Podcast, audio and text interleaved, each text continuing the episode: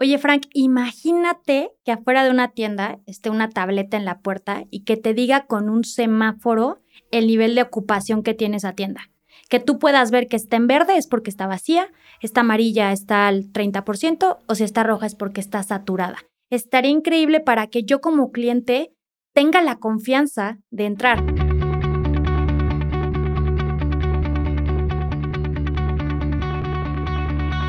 Amazing Retail es el espacio creado por Getin, la plataforma número uno en México especializada en medir la afluencia en tiendas físicas para la industria del retail.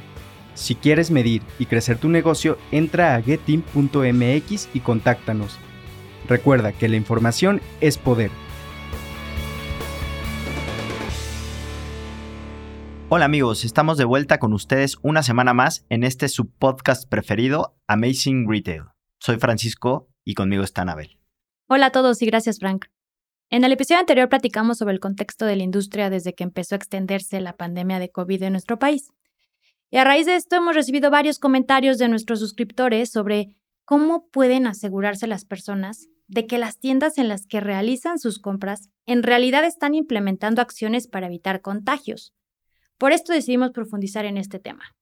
Sí, y nos gustaría dividirlo en dos. Primero, hablar desde el punto de vista de una tienda. ¿Por qué es importante conocer la saturación? ¿No? Creo que el objetivo principal de esto para cualquier cadena que tiene sucursales es generar confianza en el comprador. Es lo más importante, porque es lo que motiva a una persona a que entre a la tienda. Totalmente de acuerdo, Frank. Por otro lado, también es bien importante que las marcas puedan comunicar todas las medidas que están tomando en sus redes sociales o en la misma tienda. Y estas medidas van desde un termómetro, un gel antibacterial, tener señalamientos de la distancia que se debe respetar, que el personal en tienda tenga careta, tenga cubrebocas. Y también algo que va a ayudar justamente a tomar estas decisiones es monitorear los datos. O sea, hay que monitorear cuánta gente entra a tu tienda, cuánta gente pasa por afuera, cuánto tiempo permanece la gente en la tienda, porque si no tienes esto básico, pues no vas a poder tomar decisiones de, pues de nada, ¿no? Ni de cómo, cómo implementar nuevas acciones para cuidar a la gente, cómo permitir la entrada a tu misma tienda, tú mismo prepararte para cuando se va a saturar de alguna manera la tienda o cuando la vas a tener vacía, que puedes sanitizar y no perder venta, ¿no? Entonces creo que hay que estar muy al pendiente y tener muy bien monitoreados los datos de tus tiendas. ¿Por qué? Porque muchas veces también pasa y tú como tienda tienes que cuidar que no se te haga una fila fuera de tu tienda. O sea, ustedes lo vieron en las noticias, ¿no? Cómo se hacían filas para entrar a X sucursal. Entonces también es una especie de responsabilidad de estas tiendas el cuidar lo que pasa afuera y que no se junte mucha gente. Pero bueno, ya funciona. Les cuento un poquito muy rápido qué es lo que te va a decir esta nueva herramienta. Te va a decir semáforo verde, entra a la tienda sin ningún problema, semáforo amarillo ya se empieza medio a llenar y semáforo rojo, espérame tantito, puedes ir a otro lugar y regresa.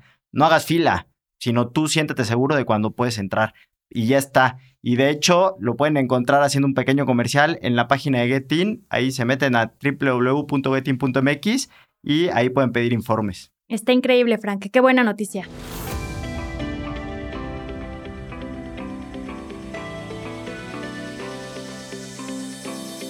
Y ahora me gustaría pasar al otro lado de la moneda, al punto de vista del consumidor, ¿no?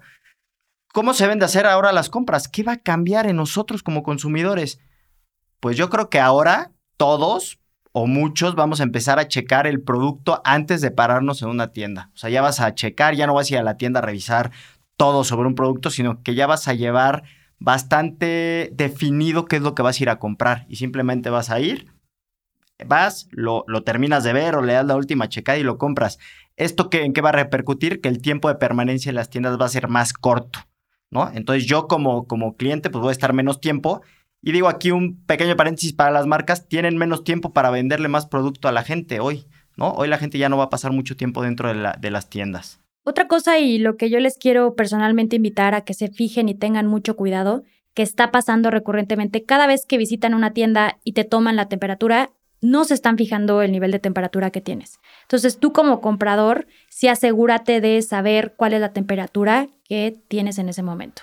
Por otro lado, también me está pasando ahorita que ciertas marcas están aplicando estrategias de promociones muy agresivas. Pero me he topado que esta promoción es visible en las vitrinas y una vez que hacen que estos compradores entren a la tienda, oh sorpresa, no hay tal promoción.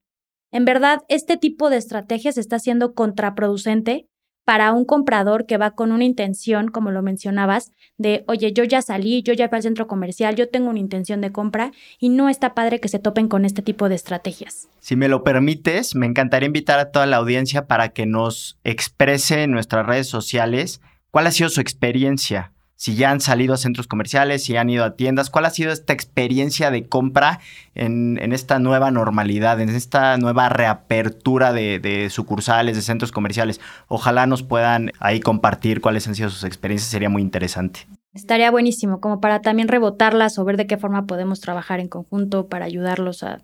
A mejorar, al final de cuentas.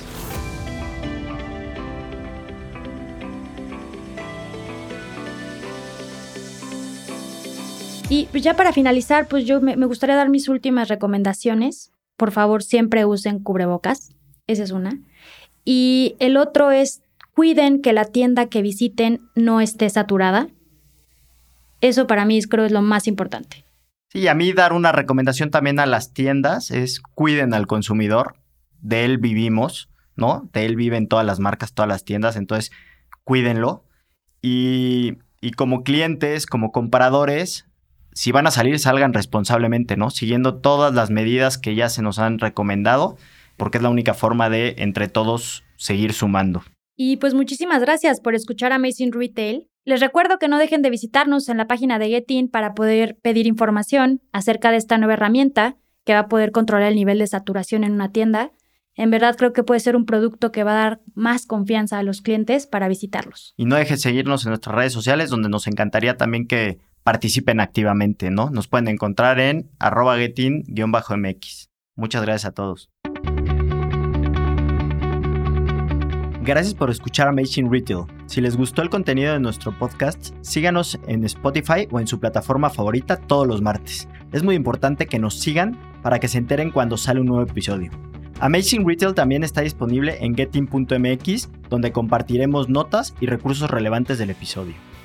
Y si esta información es valiosa para ustedes o por alguno de sus conocidos, compartan este podcast para que se enteren cómo pueden incrementar las ventas en tiendas físicas durante la pandemia. Recuerden seguirnos en redes sociales arroba mx donde estaremos posteando información relevante.